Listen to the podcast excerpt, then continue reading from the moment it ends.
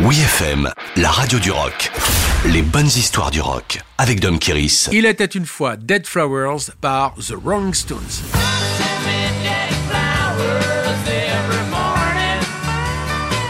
Les Rolling Stones méritent leur galon de maître du blues et de la soul, mais avec Dead Flowers, on les découvre auteurs d'une chanson de country authentique. Mick Jagger affirme aimer ce style depuis sa jeunesse, même si cette musique est très américanisée, dit-il, elle plonge ses racines dans la tradition anglaise. Mais on le sait, le grand fan au sein des Stones, c'est Keith Richards, initié à la musique honky tonk par Graham Parsons. Ce musicien américain, qui n'a pas connu le succès qu'il mérite, a intégré The Birds en leur faisant prendre un virage country rock. Keith Richards l'a hébergé quand il a quitté le groupe en 1968.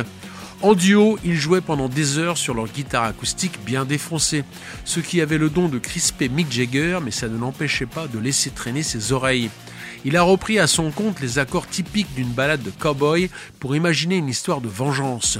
Tu peux m'envoyer des fleurs tous les matins, mais je n'oublierai pas de déposer des roses sur ta tombe. Plusieurs théories circulent sur l'inspiration de Suzy, reine de l'underground.